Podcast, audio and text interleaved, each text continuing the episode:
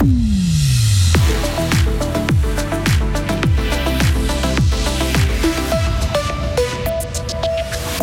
Gauthieron ne va plus engager de nouvel étrangers. L'effectif est au complet depuis ce matin. L'Union fait la force. Trois parties du centre s'unissent en vue des fédérales. Et la saison des Girons est lancée. Mehdi Piquant a pu le constater. Météo assez ensoleillée et douce pour demain, mais instable en fin de journée avant un week-end en deux temps. On fait le point sur la météo à la fin du journal d'Hugo Savary. Bonjour Hugo. Bonjour Maurizio, bonjour à toutes et à tous. Fribourg tient tous ses étrangers pour la saison prochaine. Euh, Lucas Valmark est officiellement un dragon. Les dirigeants du club l'ont annoncé ce matin. Il s'agit du sixième joueur étranger sous contrat. Et selon le club, il n'y en aura pas d'autres, Joris Repon. Sauf imprévu, le club n'engagera pas d'étrangers supplémentaires d'ici le début du championnat. C'est ce qu'a expliqué Gauthieron dans le communiqué envoyé ce matin. Avec Lucas Valmark, le club de la BCF Arena s'est assuré les services d'un quatrième attaquant qui rejoint donc Chris Di Domenico, Marcus Sorensen et Jacob Delarose. Âgé de 27 ans, l'international suédois arrive en provenance de Zurich. Lors du dernier championnat, l'attaquant a totalisé 37 points, 10 buts et 27 passes décisives en 50 matchs de saison régulière. Il s'est engagé jusqu'en 2025. Avec la signature de Valmark, les Dragons vont accueillir un joueur d'expérience qui a joué plus de 200 matchs en NHL et qui fera sans nul doute du bien dans le vestiaire. Comme l'a expliqué l'entraîneur et directeur sportif Christian Dubé, son attitude de gagneur et son intelligence de jeu feront de lui une pièce importante pour les saisons à venir. Et à noter que Fribourg-Gotteron possède donc également deux défenseurs étrangers, l'américain Ryan Gunderson et un nouveau venu, suédois également Andrea Borgman, dont l'annonce du recrutement date de février. Les Dragons ont également repris cette semaine l'entraînement physique. Le centre, les Verts libéraux et le parti évangélique veulent faire front commun en octobre. Les trois partis centristes ont signé une stratégie commune pour les élections au Conseil national. Le centre, le PVL et le PEV veulent contrer la polarisation croissante de la droite et de la gauche, selon eux.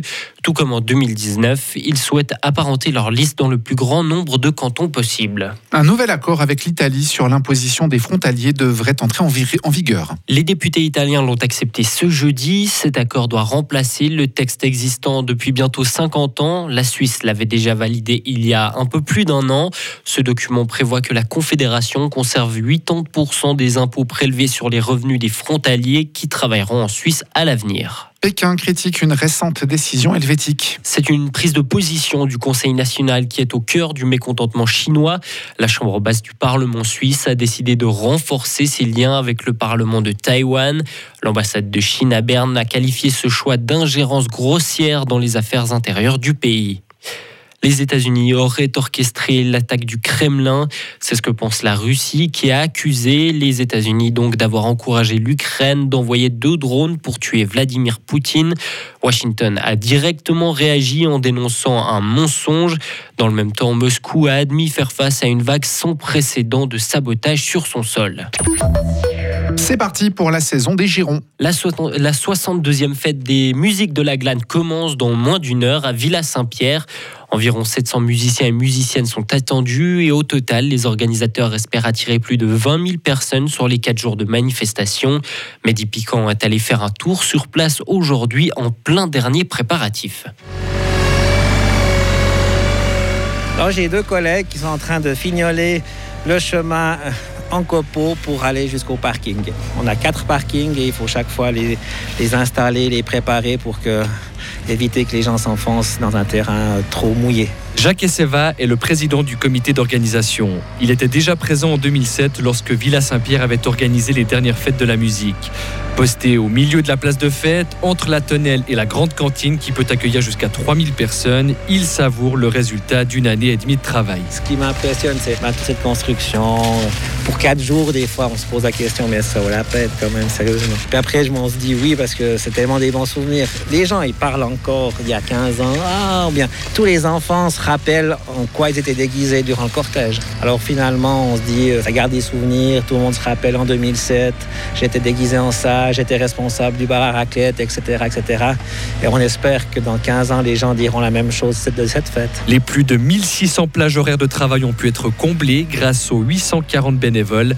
Même si les Girons de la musique anglaise, c'est une institution, selon Jacques Esseva, le président du comité d'organisation reste impressionné par l'engouement. Je prends l'exemple, samedi passé, passé, mauvais temps.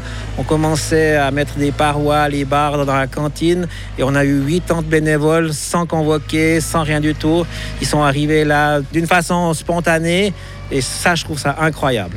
Les organisateurs disposent d'un budget d'environ 650 000 francs et cette fête des musiques de la glane se clôturera dimanche, donc notamment avec le grand cortège. 37 groupes, dont les fanfares, les enfants de l'école primaire et des sociétés locales y prendront part. Retrouvez toute l'info sur frappe et frappe.ch.